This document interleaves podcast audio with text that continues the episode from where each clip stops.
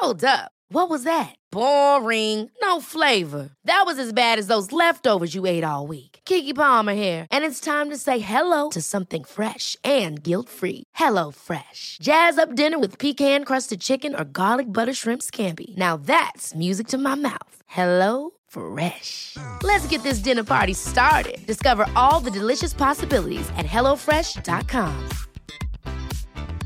Wow. Nice. Yeah.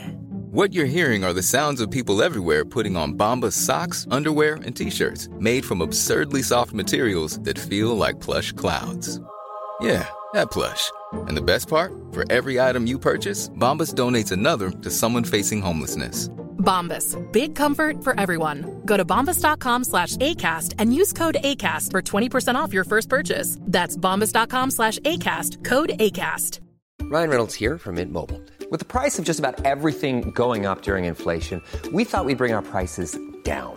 So to help us, we brought in a reverse auctioneer, which is apparently a thing. Mint Mobile unlimited premium wireless. Ready to get 30, 30, bit to get 30, bit to get 20, 20, 20, bit to get 20, 20, bit to get 15, 15, 15, 15 just 15 bucks a month. So, Give it a try at mintmobile.com slash switch. $45 upfront for three months plus taxes and fees. Promo rate for new customers for limited time. Unlimited more than 40 gigabytes per month. Slows. Full terms at mintmobile.com.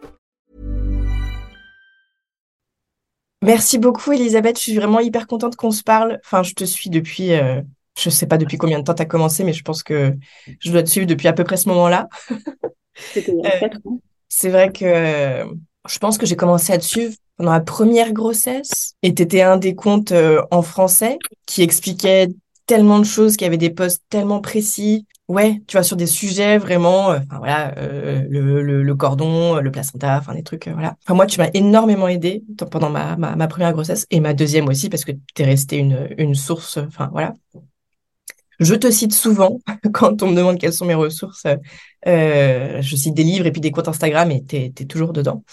Euh, donc déjà, ouais, un énorme merci pour tout ce que tu fais parce que j'ai l'impression que tu passes un temps infini à, à faire tout ça parce que parfois même tu fais des, des traductions de postes en anglais et je, je me dis mais elle doit y passer un temps fou. Enfin, comment ça se passe? Enfin ouais, co- comment tu comment tu, tu gères ça? Bah déjà, merci euh, pour ton retour. Ça me touche toujours et c'est toujours encourageant d'avoir ce genre de retour. C'est ça aussi qui donne euh, l'envie et l'énergie de bah, d'y passer du temps. Ouais. Euh, euh, j'y passe du temps, mais j'y passe pas non plus. euh, je passe pas non plus des heures. Mais oui, c'est quand même du travail, c'est sûr. C'est du temps, mais c'est vrai que bah voilà, c'est c'est ce que tu dis, c'est ce, c'est d'avoir des retours de. Ça m'a aidé, ça m'a aidé pour ma grossesse, Mmh. mon enfantement, etc. Bah ça, je crois que ça donne des ailes. Ouais. Oui, oui, c'est clair. J'ai plein de questions euh, qui me sont venues quand je préparais notre, notre conversation. Euh, est-ce que d'abord tu pourrais nous expliquer d'où ça te vient, cette vocation? Donc d'abord pour travailler au sein de la grossesse, de l'accouchement, mais aussi cette question plus précise de ce que c'est que euh, l'enfantement autonome, la naissance libre et de vouloir défendre ça. Oui, bah en fait, euh, déjà, je suis tombée dans la marmite avec ma première grossesse il y a, il y a 18 ans. C'est là où j'ai découvert le terme de doula qui venait à peine d'arriver en France. Enfin, c'était euh, complètement confidentiel. Et quand j'ai lu ça, moi qui ne savais, qui avait l'impression que aucun métier n'était fait pour moi, que voilà, je, je me retrouvais nulle part. Bah, quand j'ai lu ça, c'était une évidence. C'était ah, ah, enfin quelque chose qui me parle, quoi.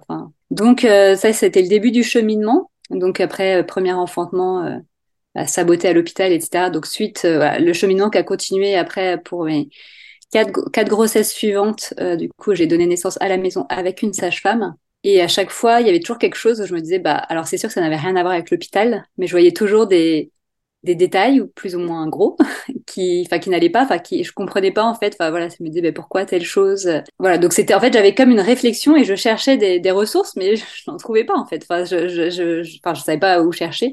Et c'est après la naissance donc de mon dernier enfant il y a plus de quatre ans que j'ai découvert Freebird Society et là ça a été comme euh, c'est la réponse à toutes ces questions. Donc Freebird Society donc c'est un, un énorme compte maintenant sur la naissance libre et, et du coup je me suis formée après avec euh, du coup celle qui a créé ce compte, enfin toute ce- cette entreprise s'appelle Sa- Saldaya ainsi que Yolande Norris Clark et euh, et en fait, pendant toutes ces années, c'était un sujet qui m'intéressait, la naissance, mais c'est comme si je ne trouvais pas exactement ce que je cherchais. Donc, euh, j'ai songé plusieurs fois à faire une formation de doula, mais jamais je jamais franchi le cap parce qu'en fait, ça correspondait pas exactement à ce que je cherchais.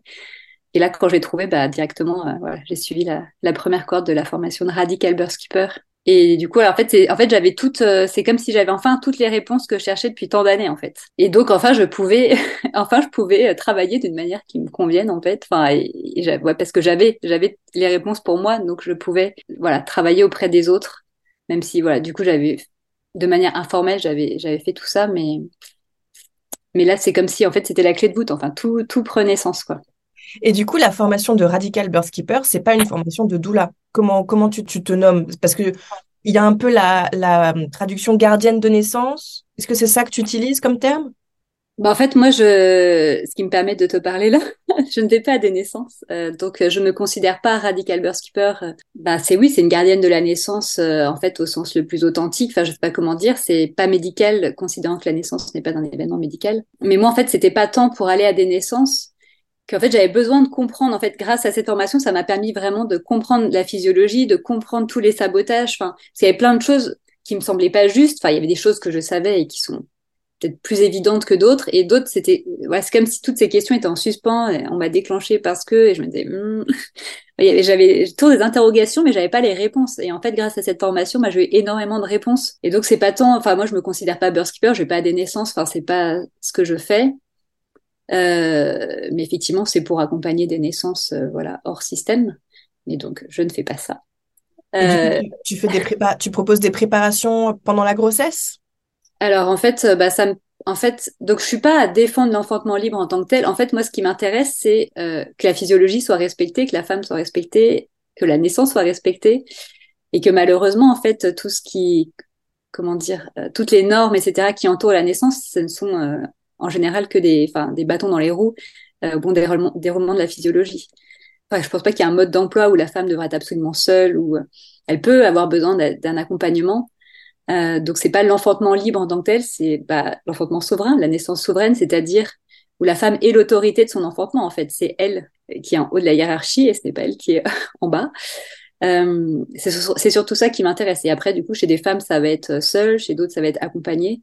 Mais c'est comment on peut respecter, euh, voilà, protéger euh, la physiologie, euh, bah, parce que la femme sera celle qui décide en fait de, qui pose tous les choix en fait qui la concernent et non pas je, fais telle chose parce que tel protocole m'est imposé. Donc c'est ça qui m'intéresse le plus. Et du coup, c'est euh, bah, transmettre les informations. Enfin, en fait, c'est toujours renvoyer euh, la responsabilité euh, au couple. En fait, enfin, c'est c'est pas c'est à eux de décider, c'est à la femme de décider.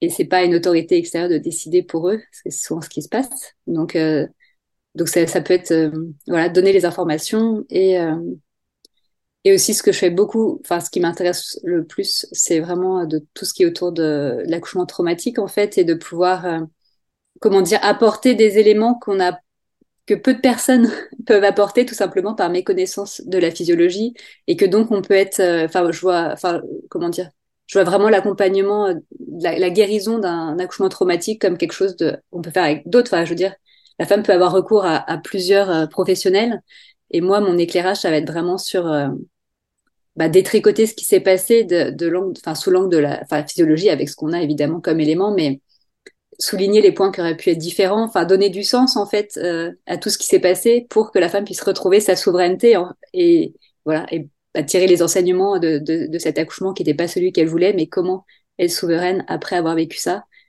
Et pour celles qui souhaitent euh, euh, une nouvelle euh, grossesse et un enfantement, euh, pas qu'elle puisse faire les choses autrement en mmh. ayant les, informations. C'était là-dessus que je voulais venir parce qu'effectivement, je, crois que c'est un, gros point de ton activité aujourd'hui, c'est de revenir sur les accouchements traumatiques, ben voilà, des personnes qui te contactent sur ce sujet-là. Et je trouve ça, mais je trouve ça brillant. Enfin, vraiment, je pense que c'est un, une des clés pour avancer dans notre société, euh, de comprendre quand on a vécu un accouchement traumatisant, qu'on pense que notre bébé a failli mourir, qu'on pense qu'on a pris des mauvaises décisions, qu'on pense que, enfin, voilà. Euh, mais du coup, ça, ça fait venir énormément de questions. J'ai quand même un truc, euh, enfin, je sais pas si tu le vois de cette manière-là, mais quand une amie me raconte son accouchement traumatisant, je peux pas m'empêcher de lui dire ah mais tu sais ça ça c'est bizarre et, et ça et ah oui, mon bébé a failli mourir parce que le cordon autour du cou, bah, tu sais, le cordon autour du cou, c'est pas, c'est pas du tout un problème et le système a tendance à mettre toute la faute sur le cordon autour du cou. Mais est-ce que tu étais sous péridurale allongé sur le dos, immobilisé Est-ce que tu eu de l'ocytocine de synthèse? Enfin, Je pense qu'il faut dire ces choses-là. Même, et bon, effectivement, même à une personne qui ne te l'a pas forcément demandé, je pense qu'il faut planter des graines et peut-être que la manière dont je le fais, c'est un peu trop euh, abrupt parce qu'on ne me l'a pas demandé. Mais est-ce que, est-ce que tu ressens ça aussi, cette, euh, le fait que ce soit hyper délicat quand même de parler de ça? Ou est-ce que du fait que les gens qui viennent te poser ces questions-là, enfin, qui viennent traiter cette question-là, c'est parce qu'ils ont une réflexion un peu avancée et qu'ils sont prêts en fait à tout entendre? Est-ce que, enfin, tu vois ce que je veux dire? Ah oui, bah complètement. Bah, c'est exactement ce que tu dis là. C'est que quand on me sollicite, c'est qu'on a identifié qu'il y a quelque chose qui qui convient pas en fait, et qu'on cherche des réponses, et qu'on cherche à être entendu. Alors que, comment dire, une amie peut me dire quelque chose. Alors certes, euh, je peux lancer une petite perche pour voir, bah voilà, comment elle réagit, mais souvent, euh, enfin, c'est pas auprès des amis que je fais des des, des, tricotages d'accouchement traumatique parce que s'il y a pas de demande, en fait, il y a il n'y a pas vraiment de travail qui peut être fait s'il n'y a pas de demande de leur part. Tu penses? Je pense que écouter, enfin, je préfère, euh, comment dire, écouter et dire, enfin, ce que je peux dire souvent, ça refléter genre, ah, mais c'est horrible. Enfin, en fait, avoir une réaction qui sera peut-être pas la réaction habituelle, mais vraiment être choqué. Enfin, je suis choquée et dire, mais c'est affreux. Enfin, c'est pas possible. Enfin, voilà, réagir un peu du fond des tripes comme quelque chose, genre, c'est pas ok, ça. Plutôt que de, de dire des éléments très concrets de, parce que s'il n'y a pas de demande, je crois que c'est voilà, c'est plutôt lancer des perches et voir, parce qu'effectivement, si on dit ah, c'est horrible, etc., on dit bah oui, mais bon, voilà, enfin, si elle va justifier en face, bah voilà, il n'y a pas vraiment d'ouverture pour un cheminement, donc, enfin, moi, je cherche pas à comment dire, euh, oui, je, je peux, je, lance, je lance des perches, mais euh, je crois que c'est vraiment tellement un travail intérieur que personne ne peut faire euh, ce travail pour pour l'autre en fait. Donc oui, on peut lancer une petite perche, mais après donner tous les éléments à plus à plus B, pourquoi est-ce que tu as vécu, c'est pas ok, etc. Bah voilà, je pense que ce sera pas bien reçu en fait, et qu'en plus la, femme peut ne, peut ne pas se sentir entendue. Et moi, ce qui me compte le plus, c'est que elle se sente entendue, enfin, et que même si elle, elle valide son histoire pour elle, voilà, c'est son histoire et elle a besoin de dire que son bébé a été sauvé parce que le cordon, etc. Si elle y croit et qu'elle veut y croire, bah, enfin voilà, j'accueille, enfin voilà, j'accueille ça parce que, enfin, qu'est-ce que je peux faire? Ouais. c'est il y a des, enfin, il y a aussi des femmes qui sont persuadées de, de, ça et qui veulent y croire. Enfin, ça leur convient. Enfin, c'est un énorme cheminement qui est pas juste reconnaître que tel acte euh, était pas ok, était pas dans le respect, etc. C'est vraiment euh, prendre la responsabilité de sa vie, en fait. Donc, il y a plein de femmes, en fait, qui me contactent et qui ont déjà fait énormément de travail et qui savent déjà plein de choses et, et elles ont, enfin, un rendez-vous très récent, la femme, en fait, elle a tout détricoté. Enfin, elle avait tout, tout fait. Et puis, en même temps, bah, c'était bon pour elle d'avoir un espace pour déposer tout ça et être entendue, validée quelque part. Et je me dis, bah, en fait, c'est ça, c'est, enfin, parfois, c'est même pas euh, donner des éclairages. Ça peut l'être, évidemment, hein, euh, et c'est très bienvenu, mais que, en fait, parfois, il y en a qui ont énormément travaillé seuls. Euh, mais c'est un espace bah, qu'elles n'ont pas ailleurs, en fait, de pouvoir dire même toutes leurs réflexions, juste quelqu'un qui accueille tout ça, qui dit bah oui, ouais, c'est clair. Et puis euh, la conclusion, c'est plus jamais, en fait. C'est maintenant, euh, c'est moi qui suis aux commandes de ma vie, c'est moi qui vais décider euh, ma mmh. prochaine grossesse, mon prochain enfantement. voilà, c'est moi qui serai l'autorité. je sais ce que je veux et c'est hyper beau d'être témoin de ça, quoi. Et voilà, après, il y a des femmes qui ont des questions très précises, etc. Et donc là, bah, dans toute la mesure du possible, on détricote, mais effectivement, il y a une grande ouverture parce qu'à ce moment-là, euh, il y a chemin qui a été fait. Enfin, je veux dire, on prend la, on fait la démarche de je, voilà, j'ai réfléchi là-dessus, je veux prendre un temps, je suis prête à entendre des choses, je suis prête à laisser les émotions venir, à pleurer. Euh, et voilà, et, toutes les amies autour de nous ne sont pas prêtes à ça, en fait. Donc, euh, voilà, c'est respecter leur cheminement. Ouais.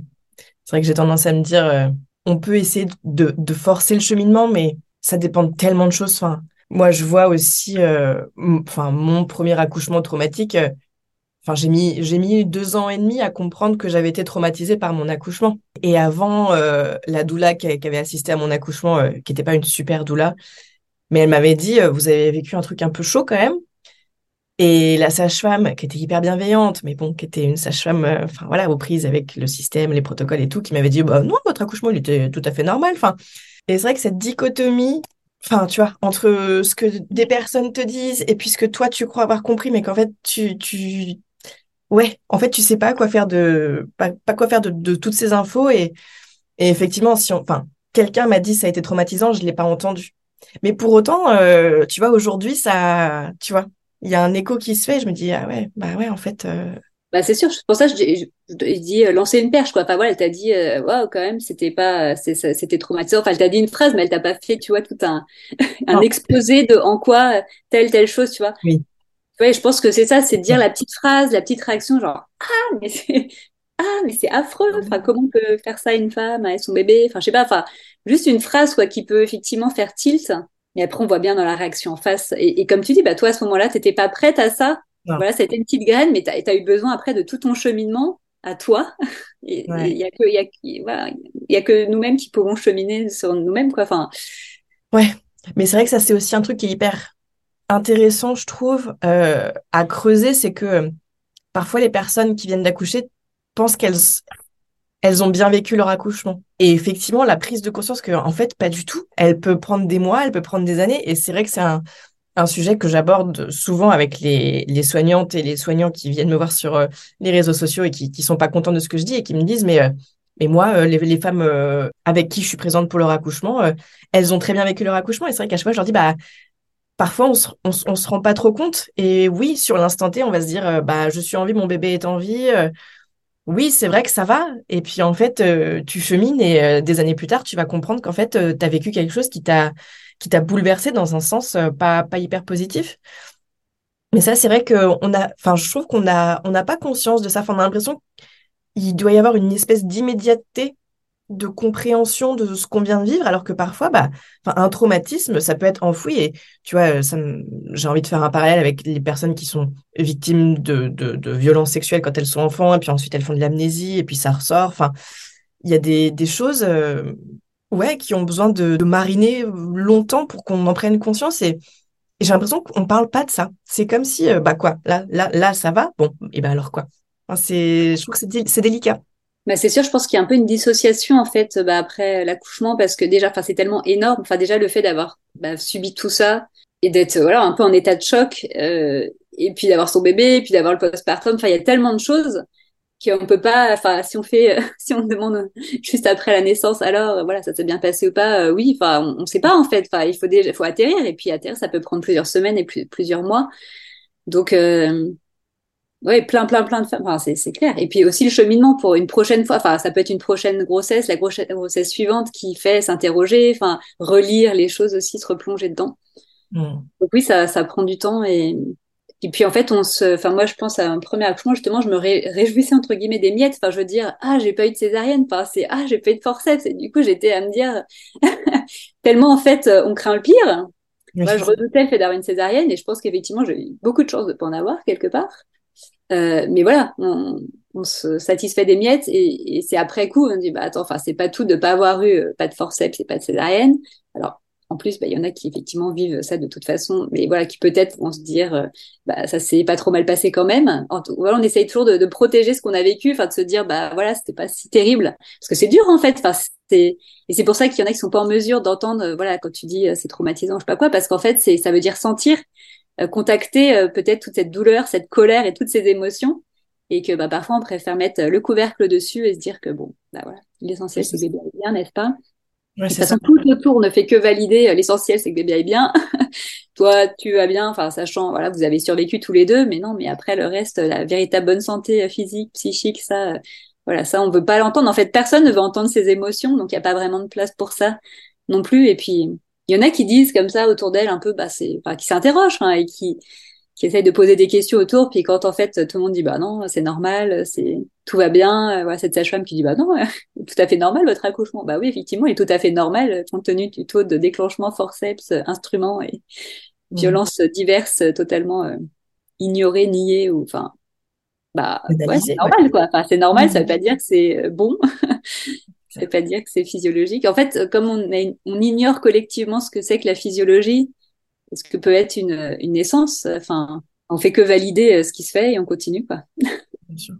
C'est hyper intéressant ce que tu dis. J'avais pas fait forcément le lien entre euh, le fait d'avoir des difficultés peut-être à ressentir ces émotions, surtout quand elles sont douloureuses, au moment de l'accouchement. Mais c'est vrai aussi dans, dans, toute la vie, en fait. On, on a ce truc-là, euh, faut, faut pas trop, faut pas trop pleurer, faut pas trop, euh, faut être fort, faut être forte, faut, faut avancer dans la vie, faut pas. Euh, enfin, c'est ouais, c'est vrai qu'il y a quelque chose hyper, euh, hyper culturel peut-être aussi de se dire, oui bon allez ça va, tu vas te, tu vas te relever, on avance.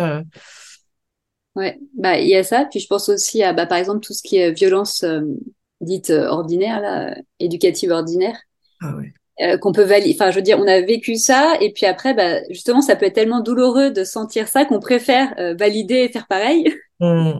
euh, plutôt que de sentir, en fait. Et je crois que vraiment sentir, parfois, c'est tellement un abîme de douleur, ces émotions, qu'on préfère ne, ne, pas les sentir et valider ce qui a été fait plutôt que de mm. contacter, avoir peur d'être, comment dire, de, de n'être qu'un que colère pendant des, enfin voilà, de, de plus maîtriser. Enfin ouais, je crois que c'est les émotions. Enfin ça c'est tout un, un, travail que j'ai fait là-dessus, mais je pense qu'effectivement on peut avoir peur parce qu'effectivement elles sont pas accompagnées dès, depuis le début de la vie. Enfin voilà, il n'y a pas vraiment de place pour ça, donc on peut avoir peur de sentir, enfin de contacter et qu'on préfère. Voilà, oula, je vais pas aller voir là, non non, tout va bien, c'était pas si terrible, plutôt que de voilà dire quelle oui, quelle immense euh, douleur, quelle immense colère. Euh, j'ai pas envie de pleurer pendant des, des jours sur mon enfantement. Je préfère, euh, voilà, me dire que, que ça va à dissocier. Puis on est quand même dans une société qui est beaucoup dissociée. Euh, oui, le corps, l'esprit. Euh... Donc c'est tout un cheminement. En fait, c'est pas juste. Euh, enfin voilà, je pense que vraiment revenir sur un accouchement traumatique, c'est c'est tout quoi. Enfin c'est c'est accepter de traverser les émotions difficiles. C'est bah, c'est reconnaître aussi ce qui peut être difficile, qu'on a une part de responsabilité dedans même si on est victime évidemment de ce système, etc., ben, on a quand même fait des choix, ceux qu'on pensait être les meilleurs, mais c'est voilà, c'est prendre la responsabilité et choisir de faire autrement et de et, de, et prendre cette responsabilité qui fait qu'on peut faire des choix à contre-courant. Il y a plein de femmes qui n'ont pas envie de faire. Hein. Enfin, en fait, ça peut mener tellement loin que parce qu'en fait, euh, enfin, oui, toutes celles avec qui j'ai rendez-vous, c'est clair que c'est plus jamais ça. Enfin, c'est donc c'est pas juste euh, ça c'était difficile cette césarienne parce que ceci donc euh, je veux faire la paix avec euh, et en fait valider tout le reste quoi. C'est vraiment c'est vraiment non quoi. Enfin je, je suis informée. Enfin en fait c'est un tout pour moi. C'est c'est ça c'est je suis informée je sais ce que c'est que la physiologie. Je prends la responsabilité de ma vie je veux vraiment être souveraine. Voilà. Et donc c'est pour ça que c'est quand même très spécifique on va dire mais euh, pour moi, en fait, ça va tellement ensemble que je pourrais pas être de. Ouais, c'est des praticiens qui peuvent, euh, comment dire, accompagner, enfin entendre, mais en même temps ne pas dénoncer. En fait, pour moi, c'est pour ça que ça va vraiment main dans la main, quoi. C'est pas, euh, c'était pour ton bien, mais bon, t'as souffert, donc je t'entends et on va travailler là-dessus. Mais non, en fait, c'était, c'était juste pas ok. Enfin, c'est, il y a rien qui justifie ce que t'as vécu, quoi. Enfin. Mmh. c'est clair. Euh, je voulais revenir aussi, euh, tout à l'heure, tu parlais donc de ta formation avec euh, The Freebirth Society. Et il n'y a pas très très longtemps, je crois que tu disais sur Instagram que à la base, tu parlais pas vraiment bien anglais, mais que tu t'es plongé dedans et que bah aujourd'hui, enfin voilà, tu as, des bases pour comprendre une formation 100% en anglais, pour traduire des posts tout le temps en anglais, donc sur des sujets quand même très spécifiques, mais bon, avec un vocabulaire, au bout d'un moment, quand tu l'as compris, enfin, c'est toujours quand même les mêmes mots qui reviennent. Est-ce que tu peux parler un peu de ça? Parce que j'ai l'impression que c'est un frein immense, et c'est pas du tout une impression, c'est un frein immense, la langue, euh, pour tellement de personnes. Enfin voilà, les gens qui parlent bien anglais, on n'est pas très nombreux parce que, encore une fois, c'est pas dans notre culture. Enfin voilà. Et aujourd'hui, le savoir, il n'est pas en français. Le savoir, il est en anglais parce que bah, les études, parce que aussi culturellement, voilà. Euh, est-ce que tu peux expliquer un peu ton cheminement à toi sur, euh, enfin voilà, peut-être, je sais pas, peut-être que tu as dépassé une peur ou c'était quoi ton cheminement? Bah, J'avais quand même, enfin j'avais un bon niveau euh, jusqu'au bac, j'ai fait spécialité anglais, donc c'était, j'allais souvent, je suis allée, voilà, tous les étés, j'allais en Angleterre, etc. Donc j'avais un bon niveau à la base hein, quand même. Sauf que j'ai tout perdu parce que après, j'ai, dans mes études, il y avait plus du tout d'anglais. Et en fait, j'avais plus de motivation. Enfin, de temps en temps, je me disais, euh, bah, voilà, faudrait que je m'y remette. Mais en fait, j'avais pas la motivation. Et du coup, moi qui suis convaincue par l'apprentissage autonome, pour moi, c'est vraiment l'illustration de ça. Donc, c'est-à-dire les apprentissages qui viennent de l'enfant, là, ou de l'adulte. Euh, et donc, en fait, c'est quand euh, j'ai croisé le nom de Freebird Society, ça devait être sur le blog de, bah, à l'époque, Karine la sage-femme, Quantique Mama. Euh, et du coup, bah, c'est là où en fait, j'avais une clé. Ah, enfin, j'ai quelque part où aller chercher. Et, euh, et du coup, bah, je me suis plongée dedans. Alors, je me rappelle, j'avais vraiment du mal. Le premier podcast, je comprenais rien. Et voilà, et en fait, je me suis accrochée parce que j'avais la motivation, en fait. Donc, euh, c'est vrai que j'avais des bonnes bases, mais qui dataient quand même de, il y a, voilà, plus de, plus de 20 ans. Donc, euh, et je crois vraiment à ça. Je crois que quand on, quand on a la motivation, on est quand même prête à, à déplacer des montagnes. Donc, euh, et après, c'est tellement riche, en fait. C'est, oui, c'est sûr que j'aurais pas imaginé faire une formation totalement en anglais. Euh, tu vois, enfin, je l'ai faite, bah, du coup, un an après avoir découvert. et ah, voilà, on m'aurait dit 18 mois avant, tu feras une formation totalement en anglais. J'aurais fait, hein? Non, ça peut être possible. Et voilà, c'était difficile quand il fallait prendre la parole. Ça, voilà. J'avoue que parler, c'est quelque chose qui n'est pas évident parce que j'ai pas vraiment l'occasion. Mais comprendre, oui, ça, c'est génial. Et après, les traductions, euh, je mets quand même d'outils de traduction, hein, et puis ça va beaucoup plus vite. bien sûr, oui, oui. Mais tu vois, quand même, ne, ne, ne pas, parce que je pense qu'il y a beaucoup de personnes qui, qui voient quelque chose en anglais, en anglais et qui tout de suite euh, coupent. bah je, je, vais pas y arriver, c'est de l'anglais, je vais pas comprendre. Alors que, tu vois, tu fais la démarche, donc effectivement, tu nous expliques que tu as eu du coup, depuis quelques années, tu, tu, tu bosses un peu là-dedans, donc tu t'es plus imprégné de la, de la, langue. Mais tu vois, tu avais quand même la volonté de, de te plonger dedans et peut-être un, une confiance, ou je sais pas si c'est une confiance, mais oui, une détermination suffisante pour te dire, c'est pas grave, je vais comprendre, même avec euh, Google Traduction qui va m'expliquer tel mot ou tel mot, quoi. Ah bah c'est clair qu'en fait, voulant avoir accès à ces informations que je cherchais depuis tant de temps, depuis toutes ces années, sans l'avoir vraiment explicité comme ça, mais c'était ah enfin quoi. Enfin, je trouvais la source, donc elle est en anglais, euh, voilà. Bon, heureusement c'était en anglais, cela dit, parce que ça aurait été en hongrois, ça aurait été plus compliqué. Mais euh, mais ça, je pense que c'est aussi pour ça que je traduis beaucoup, c'est que je sais que bah, quand j'avais posé la question, euh, tout au début de mon compte, bah, j'avais dû demander, bah, ça vous va si je poste en anglais, etc. Puis il y en a quand même qui avaient dit, bah, on préfère que ce soit en français. Euh, et donc je me suis dit, bah voilà, c'est une façon de, de, donner accès à, l'information, euh, parce qu'il y en a qui, bah, on, peuvent comprendre, mais c'est un effort. Donc euh, je me dis, bah voilà, tant mieux, voilà, si elles ont l'information euh, comme ça sur un plateau. ouais. Mais je pense que c'est aussi ce qui fait le la la qualité de ton compte, c'est que tu rends vraiment accessible toutes ces données-là et, qui, encore une fois, n'existent pas en français et toi, tu les rends accessibles et c'est, enfin voilà, des espaces comme le tien, il n'y en a pas beaucoup, quoi. Bah, c'est vrai que je me dis, c'est quand même fou, quoi. Enfin, quand j'ai découvert toutes les, tout ce qui a, toutes les ressources qu'il y avait en anglais, je me dis, mais c'est pas possible qu'on est complètement à la masse, quoi. Enfin, c'est pas possible de pas avoir accès à ça. Ouais. Donc, euh... donc oui, petit à petit, ça, ça viendra. Donc, donner confiance aux personnes qui peuvent nous écouter et qui se disent Moi, je comprendrai jamais l'anglais. Il faut simplement se mettre dans le bain. Et après, il y, a des, y a des mots qui reviennent tout le temps. Puis il y a des mots qui sont transparents. Euh, euh, enfin, voilà, euh, umbilical cord, placenta. Enfin, voilà. Et après, il y a des mots qui reviennent tout le temps. uterus, pour l'utérus. Enfin, c'est sûr, c'est. Ouais, il faut se plonger dedans, c'est clair. Il faut avoir la motivation. Mm. Ouais, c'est ça. Question légitimité. D'où est-ce que tu tires ta légitimité, si tu considères que tu en as une? Enfin, moi, je considère que tu as une légitimité euh, absolument complète, mais moi, par exemple, j'ai un gros problème de légitimité où je me dis, enfin, et tu vois, et tout le monde renvoie ça tout le temps. T'es pas médecin, t'es pas sage-femme, t'as pas fait euh, huit ans d'études, donc euh, tu vaux rien. J'ai beau savoir que c'est pas vrai, ça, ça use quand même d'entendre ça tout le temps, et hum, voilà, moi, c'est un sujet qui est un peu, un peu compliqué. Comment tu gères ça, toi? Euh, bah en fait, pour moi, la légitimité, je la tire pas de moi-même. Justement, c'est plus que je suis allée chercher une transmission auprès de femmes sages. Donc, euh, voilà, je transmets juste ce que j'ai pu recevoir. Euh, voilà, tu vois, de, de, précieux et de. Donc, euh, enfin, pour moi, c'est pas ma légitimité, c'est juste c'est, c'est comme ça. Tu vois, la physiologie, c'est ça. Enfin, et on a beau essayer de se convaincre du contraire, ben non, enfin voilà, c'est réalité, c'est ça. Euh, et après, euh, je pense aussi bah, tous les retours, bah, comme bah, ce que tu me disais au début, ou tous, enfin tous ces retours de femmes, bah forcément c'est, je me dis bah voilà, tant mieux si j'ai contribué. Donc, euh, mais en fait, j'essaye de pas trop penser à cette légitimité finalement. Enfin, et le fait de pas avoir fait d'études de médecine, pour moi, euh, bah, j'ai aucun souci là-dessus, puisque pour moi en fait c'est juste un milieu de la physiologie, donc on parle pas de la même chose en fait, on parle chacun, euh, je n'irai pas m'amuser à parler des dosages de je ne sais telle ou telle la péridurale ou autre. Enfin, ce n'est pas mon domaine de compétence. Voilà, j'espère qu'ils maîtrisent leur domaine de compétence. Euh, voilà, après tant d'années d'études. je n'ai pas toutes ces années d'études, mais je ne parle pas de la même chose en fait. Donc, ouais. Mais je suis complètement d'accord avec toi. Mais tu vois, par exemple, c'était il y a deux jours, j'ai posté une, une vidéo dans laquelle je questionnais l'échographie du troisième trimestre.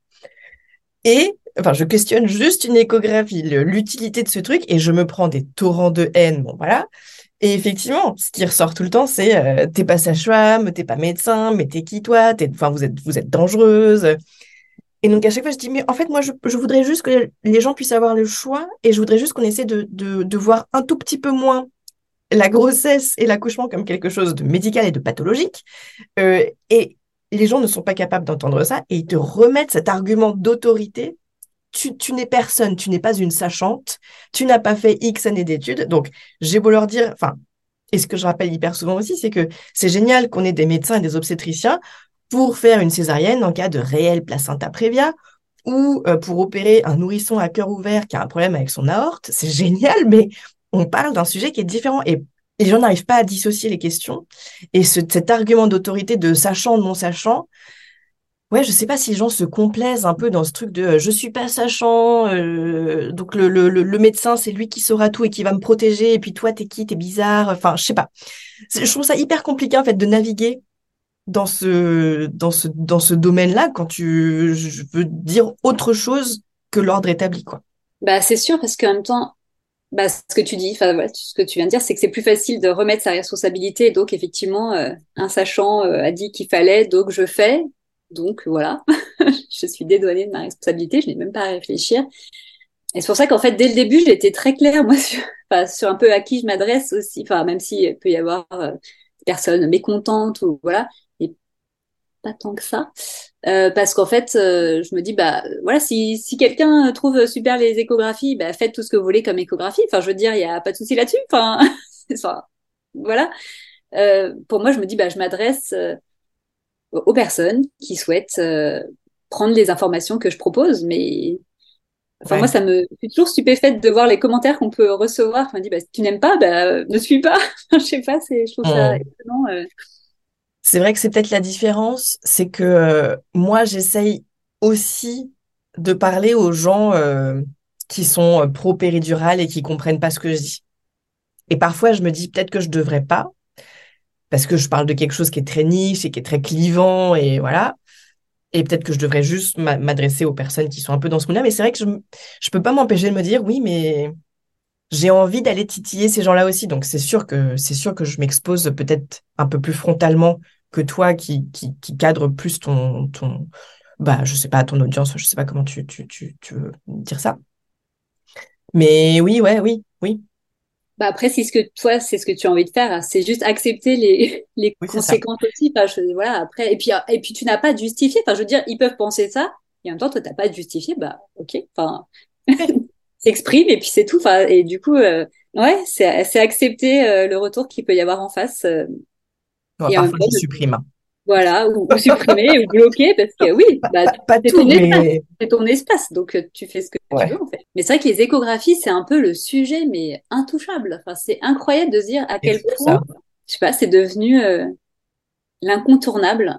Et du coup, c'est et en même temps, enfin, tous ces trucs d'études, moi, je, enfin, je, je partage des études, mais pour moi, ça n'a pas vraiment de sens en fait. Je sais pas comment dire, mais bah, déjà elles sont biaisées. Enfin, à la base, enfin voilà, on choisit les études, la manière dont on fait, etc. Enfin, il y a plein de choses à dire là-dessus. Mais je me dis voilà que ça, peut susciter ce genre de réaction en face, alors que je trouve que quand on est plus un niveau un peu au-dessus de pourquoi je fais ça en fait, enfin qu'est-ce que je cherche comme information, sachant que les informations ne sont pas fiables. Enfin, ça me parle plus en fait de, réfléchir un peu à un autre niveau quoi. Enfin, si je vois la grossesse comme quelque chose d'un mystère et que en fait, j'accepte de plonger dans ce mystère et donc forcément là, ça parle pas à tout le monde, évidemment. Mais euh, moi, ça me parle plus en fait les échographies, c'est même plus tant la, la, potentielle nocivité ou je sais pas comment dire quoi, mais c'est cette espèce de contrôle en fait. Je me dis bah non, en fait l'enfantement c'est tout, c'est tout sauf le contrôle. Et du coup, ça me parle plus de, de dire bah tiens, en fait la, grossesse ça peut être vécu aussi d'une manière euh, justement de plonger dans l'inconnu et d'accueillir ce qui est quoi. Enfin. Ouais. Mais du coup, on n'est plus sur des études, en fait. C'est plus une réflexion. Et du coup, il n'y a pas vraiment de, tu vois, enfin, je trouve que ça suscite moins de débats aussi. enfin, après, on adhère ou pas, mais je veux dire, ça, ça, enfin, moi, ce que j'aime bien, c'est renvoyer aussi, euh, enfin, poser des questions, enfin, et que chacune puisse s'approprier, puis dire bah oui, non, ça me parle, ça me parle pas. Enfin voilà, un peu lancer des perches justement. Voilà, après je partage des études aussi et puis tant mieux euh, si si ça peut aider à aller dans dans le bon sens. Enfin comment dire, quand ça soutient le bon sens, on va dire. Oui, Mais euh, c'est pas vraiment, euh, enfin ça m'intéresse pas plus que ça les études. Enfin c'est ça peut aider au début. Euh, moi, ça m'a aidé dans mon cheminement de voir à l'époque. En plus, euh, les études, il n'y avait pas grand-chose. J'avais trouvé euh, un mémoire de sage-femme sur l'accouchement à domicile.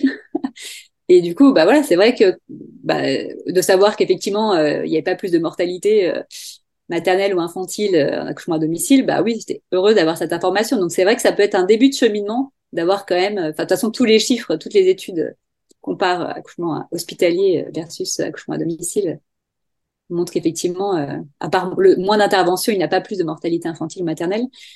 Donc ça peut être quelque chose en début de cheminement, mais après, je trouve que c'est pas, enfin voilà, c'est pas si pertinent que ça. Enfin.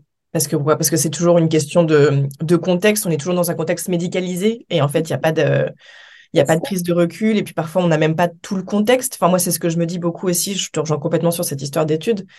Parfois une étude va va conclure sur quelque chose et mais cette étude, enfin t'as pas le contexte, tu sais pas si les personnes elles ont été déclenchées, tu sais pas dans quelle position elles ont accouché, tu sais pas si elles étaient stressées, tu sais pas, enfin, tu sais rien et, et mais, on te fait une étude et on te pond une conclusion et enfin, je trouve ça, enfin, je trouve ça dingue quoi. Donc oui, parfois ça va dans mon sens, dans notre sens, de bon bah très bien, mais quand ça va pas dans notre sens, bon effectivement là tu te dis bah eh, les gars. En fait, ce qu'il y a, c'est que de toute façon, ce sera jamais comparé à un, un enfantement totalement non perturbé, non observé, puisque de toute façon, enfin, s'il n'est pas observé, il peut pas. Enfin, on peut dire des chiffres après coup. Voilà, on peut dire après coup, mais de toute façon, une étude, une observation, ça vient biaiser, ça vient biaiser euh, le processus d'accouchement, donc à la base.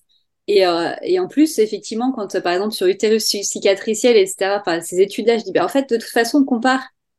Alors, il y a des endroits où on déclenche après, après une césarienne, donc c'est quand même super euh, étonnant et voilà, risqué mais on va jamais comparer avec euh, des enfantements totalement respectés. Enfin, en fait, on n'a pas de base de comparaison. On compare l'hôpital euh, non, sans médication avec l'hôpital. Ou, enfin, quand, quand on n'a jamais vu d'enfantement, on ne sait même pas ce que ça peut être un enfantement en dehors de tout, enfin, tout contexte hospitalier et même personnel médical.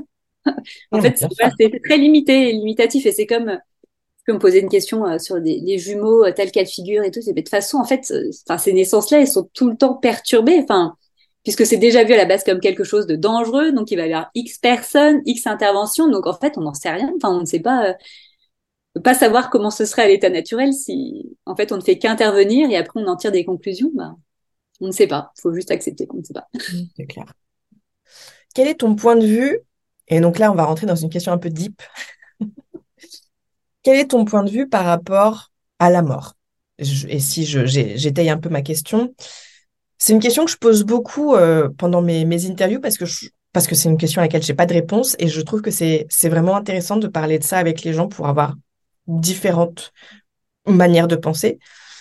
J'ai l'impression que, enfin, dans notre société, on laisse on laisse pas les gens mourir. Enfin, c'est pas très bien dit, mais je pense que tu vois ce que je veux dire. Euh, et les bébés encore moins. Et c'est à partir de là qu'on justifie toute cette médicalisation de l'accouchement, c'est qu'il faut que le bébé, à la fin, euh, naisse en vie. Euh, bon, et que la mère reste en vie, mais bon, ça, à la limite, c'est presque secondaire. Et donc, effectivement, quand toi, tu dis, ben, moi, je préfère accoucher seule chez moi, euh, que tu dis que c'est moins risqué, que je serais bien plus en sécurité chez moi, blablabla. Oui, mais tu veux pas être le, petit pourcentage de la personne à qui bah, le, il se passe un truc horrible et le bébé décède. Donc, il y a la question de la, de la responsabilité. tu évoquais un tout petit peu ce point euh, tout à l'heure.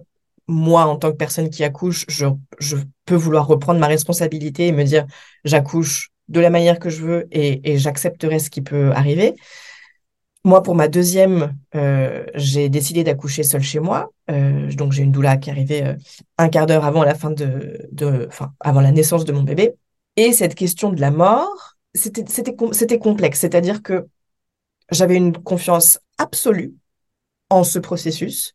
Et pour moi, la mort n'était pas au bout du tunnel. Voilà. Toutefois, c'est vrai que j'avais du mal à réfléchir à ça. J'avais du mal à me poser et me dire, oui, mais qu'est-ce que je fais? Qu'est-ce que qu'est-ce que je fais si mon bébé meurt? Enfin, enfin, tu vois, ou s'il devait y avoir un, gros problème, enfin, gros problème visible, et puis tu peux, tu te dis, enfin, tu sens que tu peux faire quelque chose, bon, bah, tu transfères à l'hôpital, mais c'était difficile pour moi de réfléchir à cette question. Pourtant, j'étais dans une démarche de vouloir accoucher chez moi seule et tout, et la, la nécessité de reprendre ma responsabilité, mais je, c'est, c'est hyper délicat, et je, je ne pense pas qu'il y ait une réponse universelle qui corresponde à tout le monde, mais ça m'intéresse d'avoir un peu ton, ton avis sur cette question-là. Bah, je pense qu'effectivement, c'est un énorme sujet qui a besoin d'être abordé, en fait, qui devrait être, enfin, qui est complètement tabou. Et on a l'impression qu'en fait, euh, c'est juste en étant confronté à l'enfantement euh, autonome qu'on devrait se pencher sur cette question, alors qu'en fait, euh, je veux dire, quel que soit le choix d'accouchement, c'est une issue possible tout au long de la, de la grossesse, c'est une issue possible lors de la naissance ou même après, et même à n'importe quel âge, en fait. Donc, mais c'est un sujet, oui, effectivement, dont on n'a pas très envie de, de parler ou d'entendre parler. Je crois qu'en fait, de toute façon, quels que soient les choix qu'on fait. On est toujours, on a toujours une part de responsabilité, mais c'est juste que comme on la délègue à l'hôpital, on a l'impression qu'on est dédouané de cette responsabilité. Et j'ai envie de dire, quand tu dis, euh, et si tu es le petit pourcentage, euh, voilà, où ça se passe mal, on peut dire la même chose avec l'hôpital, et, si tu es le petit pourcentage où euh, ton bébé a un lourd handicap à cause de l'ocytocine de synthèse, ou ton bébé est blessé à cause des forceps, euh, où tu fais une hémorragie à cause de telle ou telle intervention. Enfin, sauf que bizarrement, on se pose pas la question dans ce sens-là parce qu'on se dit, bah, l'hôpital, c'est le lieu euh, de la sécurité. Donc, euh, s'il se passe quelque chose qui ne va pas, en fait, c'est c'est juste pas de chance, quoi. Alors ça, mais il y a aussi, enfin, donc là, typiquement sur cette histoire de, vidéos sur l'écho du, troisième trimestre, les gens disent, enfin, plein de gens me disent, je préfère être traumatisé et que mon bébé soit handicapé, enfin peu importe, plutôt plutôt plutôt que d'affronter la mort en fait. Donc ça c'est pareil, j'imagine que c'est propre à chacun chacune, mais à la fois euh, est-ce qu'on est sûr de enfin je sais pas. Est-ce que c'est pas aussi une une construction sociale de se dire je préfère à tout prix échapper à la mort? Est-ce qu'on est sûr de ça? Je, je mets vraiment ce sont de vraies questions. Bah oui, enfin c'est, enfin effectivement, enfin tu vois, je suis surprise même de cette réponse. Enfin même si finalement, euh, voilà, chaque, euh, effectivement, les, les, réponses peuvent être très variées. Mais dire, euh, enfin ça montre bien à quel point c'est tabou la mort et on veut vraiment pas y avoir affaire. Et peut-être justement pas à la maison aussi, quelque part. Alors se dire, bah l'hôpital, il y a les soignants, c'est un cadre étranger, je n'aurais pas touché, enfin je toucherais peut-être mon bébé, mais effectivement, je serais pas dans ce bah, juste seul face à la mort, quoi. Mais c'est sûr que c'est des questions vraiment profondes et au contraire des personnes qui se disent, ben non, enfin voilà, si on accueille notre bébé euh, et qu'il devait mourir, ben je préfère qu'il soit dans le, on préfère qu'il soit dans le, dans notre cocon familial et l'accompagner. J'avais partagé des vraiment beaux témoignages là-dessus d'ailleurs, notamment d'une femme, enfin maintenant adulte, qui racontait qu'enfant, elle avait été témoin bah, de la naissance à la maison et mort, enfin voilà, mort, son, petit frère était mort-né. Oh et que voilà, ils étaient tous en famille et qu'ils avaient euh, bah, pleuré, euh, prié, chanté. Mm et qu'elle en garde vraiment un souvenir euh, bah, magnifique, enfin à la fois douloureux et qu'en même temps euh, et que les émotions étaient accueillies aussi. Elle dit ça, qu'elle avait un frère qui était en colère et que son père accueillait, expliquait, etc.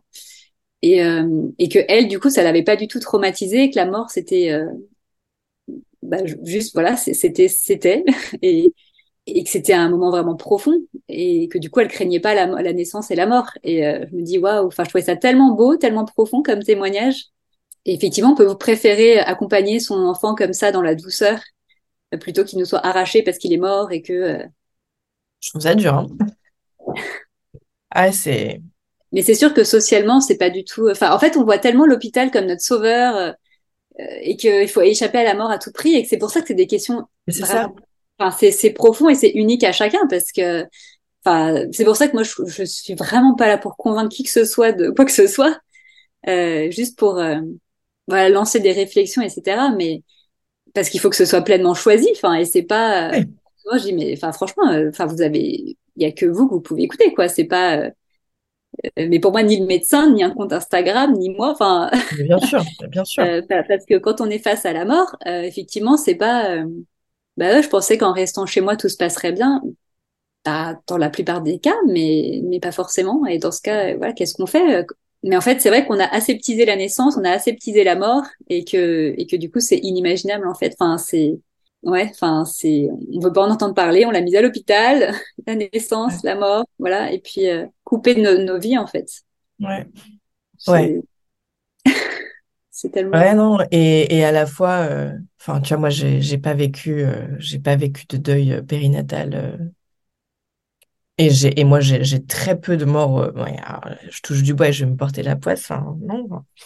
mais enfin, j'ai très peu de, de- j'ai très peu, euh, fait face à la mort, moi, dans ma, dans ma vie, euh, mais je sais pas, moi, si c'est, si, si ça a pas un côté bien de, de, de faire face à la mort, parfois, et, je- et ça se trouve, c'est, c'est débile et hyper naïf de dire ça, mais, mais peut-être que, que de voir la mort, peut-être que ça rend plus humble, peut-être que ça rend plus, euh, je, je sais pas, ou- ouais, plus, plus, plus à même de, de, d'empathie, de, et d'ai- et d'ai- d'aimer, d'aimer, d'aimer l'autre, d'aimer la personne en face de toi et de, de pas à tout prix chercher à, à, à changer ses défauts. Enfin, tu vois, je sais pas, moi, si c'est pas, s'il n'y a pas un côté bénéfique. Et donc, je, je pense que c'est, enfin, les gens peuvent se dire, mais, mais pour qui elle se prend? Elle n'a pas vécu le deuil et tout. Je sais pas. En fait, je pense que ça fait juste partie de la vie, la mort. Enfin, après, effectivement, selon notre contexte familial, social, on y a été plus ou moins confrontés, mais en fait, en fait, ça me paraît juste fou. J'ai l'impression de choses complètement inversées, de se dire, euh, enfin, je sais pas, pour moi, enfin, je sais pas, normalement, la mort, elle fait partie de la vie et elle, et elle est vécue à la maison et pas, enfin, en fait, pour moi, cette question de la naissance est tellement plus vaste. Enfin, c'est, on peut pas parler que de la naissance sans prendre de la hauteur. Enfin, c'est, c'est tous les sujets, c'est notre rapport à la vie, à la mort. Enfin, c'est, c'est énorme. Et du coup, les, ouais, les familles qui font ce choix d'enfantement euh, autonome, en général, elles réfléchissent quand même, euh, oui, d'une, enfin pas que à cette question de donner naissance, quoi. C'est effectivement accompagner la mort et quel, enfin quel est mon rapport à la vie, enfin quel, euh, enfin oui, cette souveraineté, enfin plein de sujets en fait que, bah, qu'effectivement, si on se contente de faire une préparation à naissance où il faut prendre telle position, apprendre à respirer de telle manière et apprendre tel point d'acupuncture ou que sais-je, bah en fait on passe à côté du sujet, quoi. Enfin, je, bah, tu vois, enfin c'est pas juste euh, bah, comment euh, je vais euh, tenir le longtemps sans péridurale.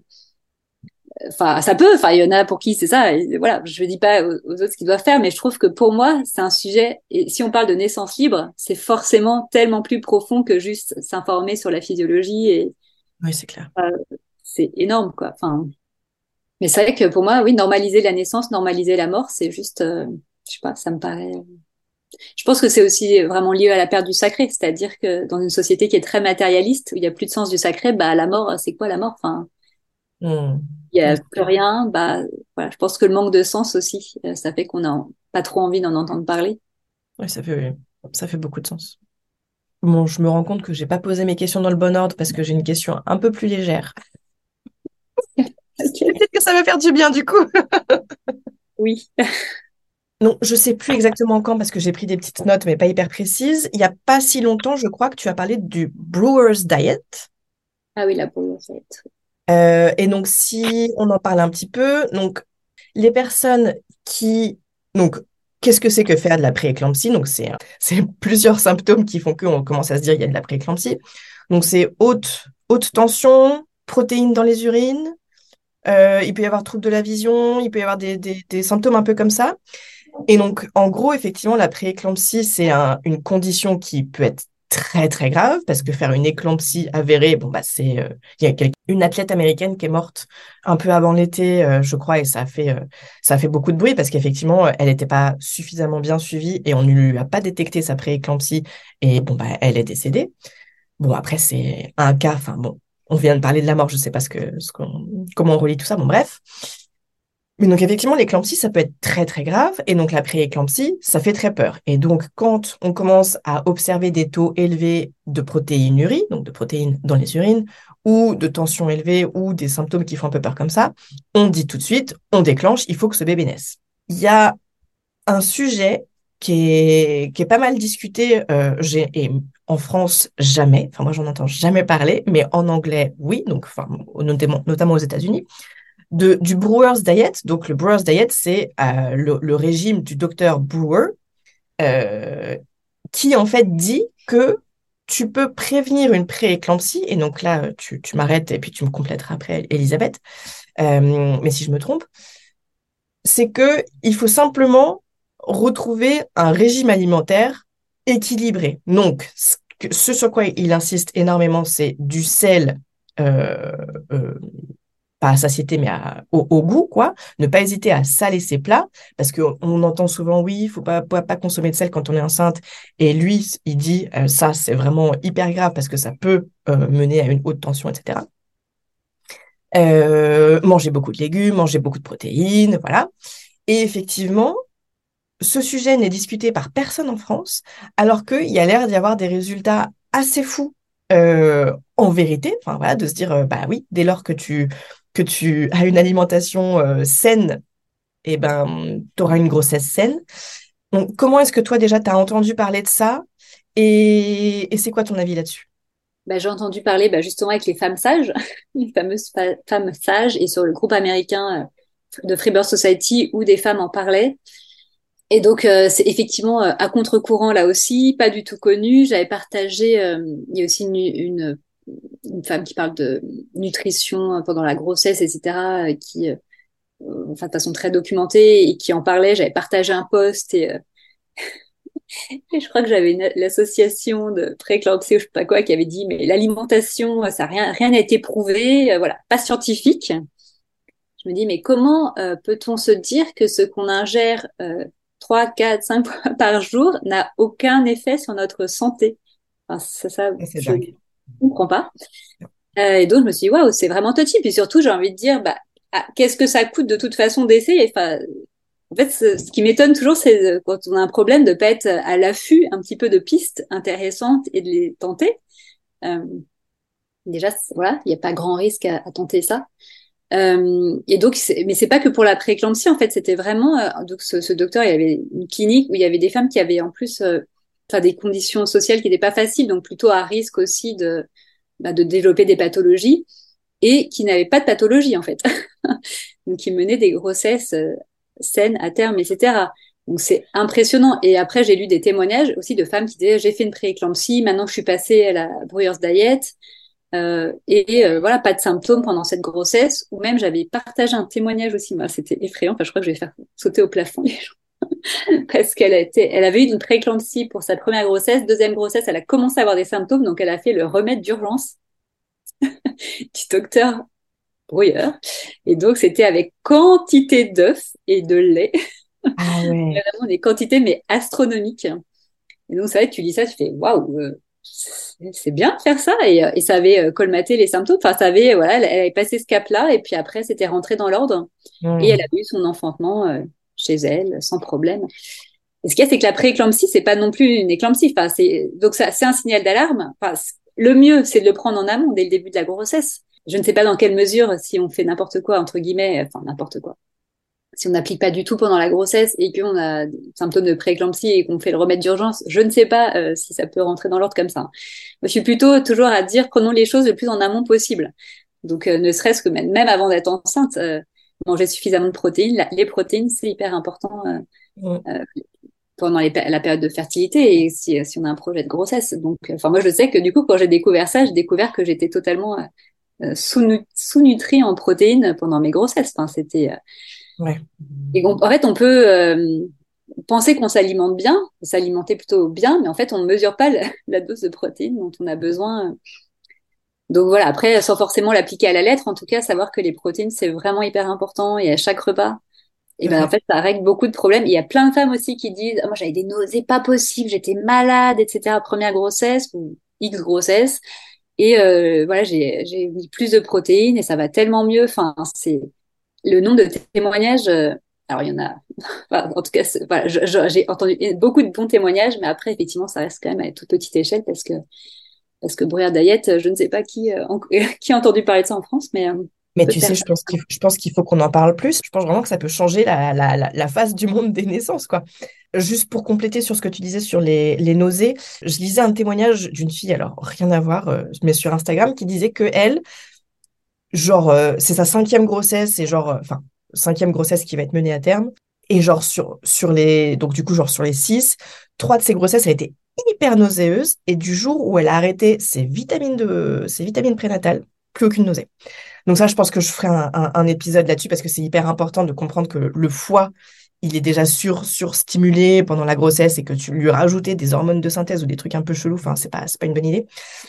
Moi, j'ai quand même une question, enfin, je sais pas si c'est une question ou juste une réflexion, mais la pré-éclampsie, c'est un truc, enfin, c'est un, c'est un drapeau, enfin, tu vois, si tu commences à parler de ça, les gens, ils te, ils arrivent avec une hache et ils te, ils te défoncent. Mais est-ce qu'on pense, enfin, on a l'air de se dire que oui, mais est-ce qu'on pense que si on commence, parce qu'en fait, le truc, c'est que la pré-éclampsie, souvent, c'est détecté assez tard. Et à un moment donné où tu dis, tu vois, genre 34, 35 et ça, on commence à se dire, tiens, euh, eh ben, c'est pas grave, on va déclencher. Est-ce qu'on pense que si on, si on adapte, oui, son alimentation euh, de manière un, un peu hardcore, est-ce qu'on pense qu'on peut, qu'on peut renverser la machine? Peut-être que ça se tente, en tout cas, ça se tente. Bah, de toute façon, oui. Après, c'est sûr que si les symptômes euh, sont là et sont. Après, parfois, la, euh, comment dire, euh, il suffit d'avoir un peu de protéines dans les urines ou une tension. La tension, elle a tendance à être un petit peu plus haute pendant la grossesse. Et du coup, on peut aussi surinterpréter euh, des symptômes. Alors, je dis pas qu'il faut aller le plus loin possible. Et il y a, il y a quand même cet aspect-là. euh, voilà, effectivement. euh, mais le fait aussi de, enfin, de toute façon, le fait de manger plus de protéines n'a que des bénéfices. Donc, euh, et du coup, enfin, on peut toujours tenter, mais c'est sûr que voilà, si on a, enfin, si on a des gros symptômes, euh, bon, et que, enfin, la marge de manœuvre est quand même euh, beaucoup plus limitée que si on commence le plus tôt possible, quoi. Après, euh, tout dépend aussi de l'accompagnement qu'on a, de, enfin, des choix qu'on fait, enfin, Ouais. parce que moi, je connais une femme quand même, et c'est ça, pour relativiser le, enfin, relativiser, comment dire.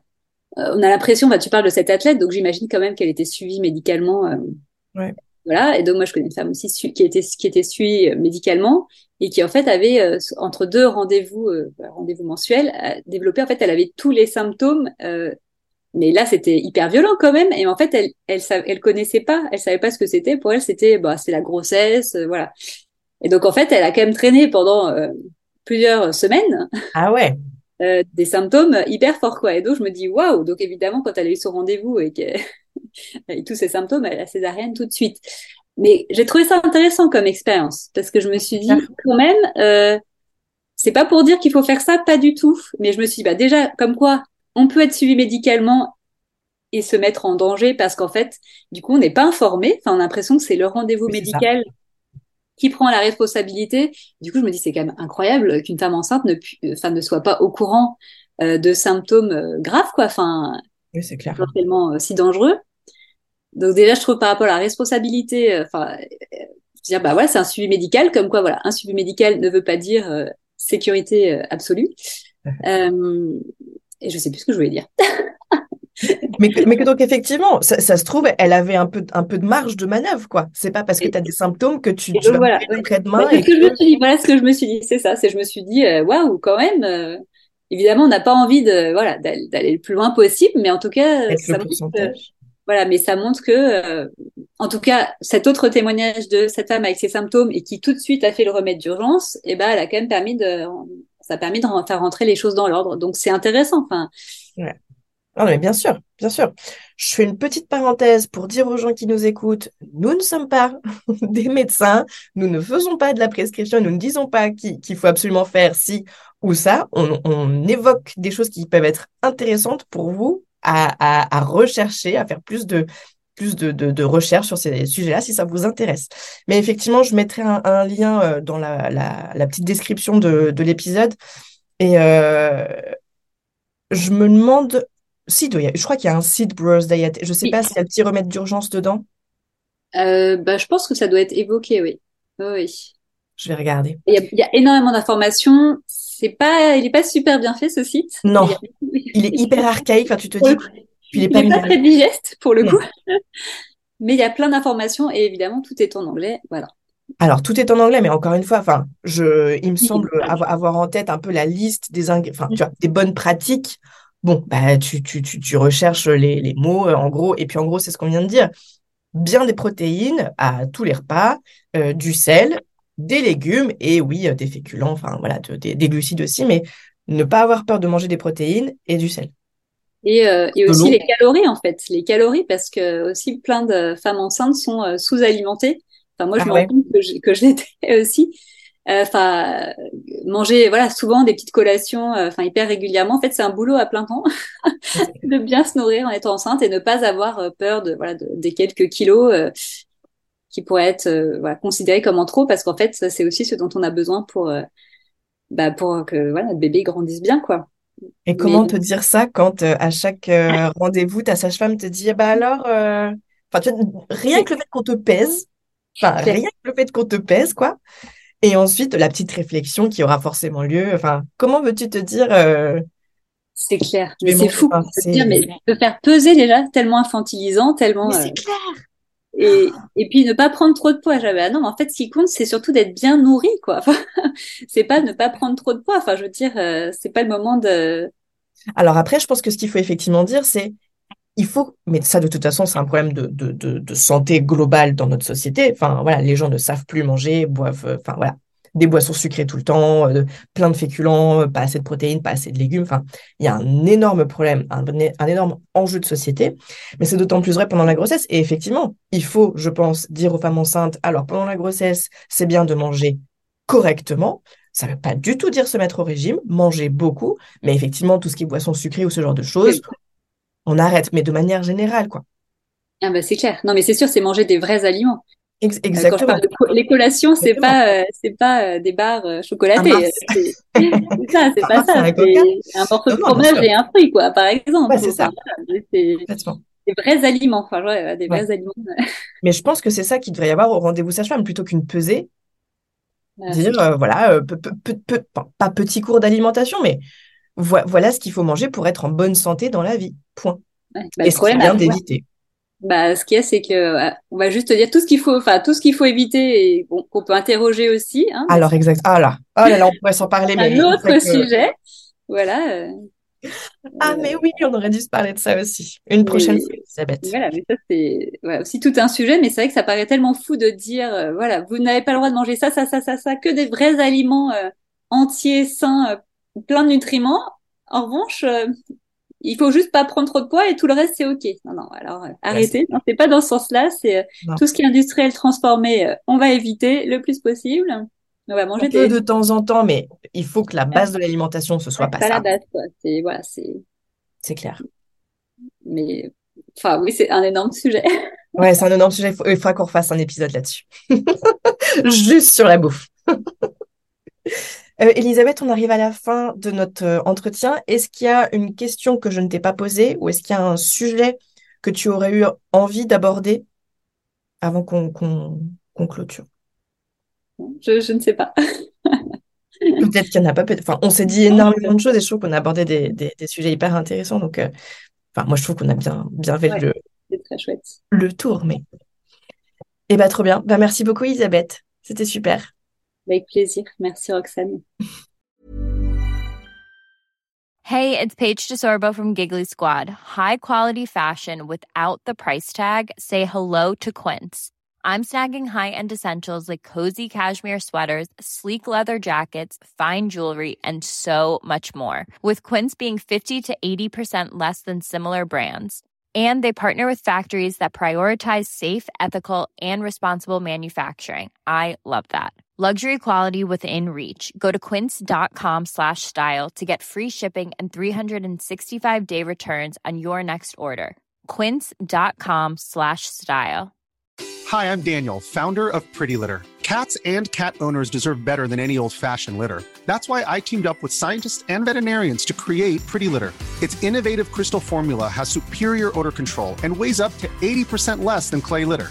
Pretty Litter even monitors health by changing colors to help detect early signs of potential illness. It's the world's smartest kitty litter. Go to prettylitter.com and use code ACAST for 20% off your first order and a free cat toy. Terms and conditions apply. See site for details. Planning for your next trip? Elevate your travel style with Quince. Quince has all the jet setting essentials you'll want for your next getaway, like European linen, premium luggage options, buttery soft Italian leather bags, and so much more. And is all priced at 50 to 80% less than similar brands. Plus, Quince only works with factories that use safe and ethical manufacturing practices. Pack your bags with high-quality essentials you'll be wearing for vacations to come with Quince. Go to quince.com slash pack for free shipping and 365-day returns.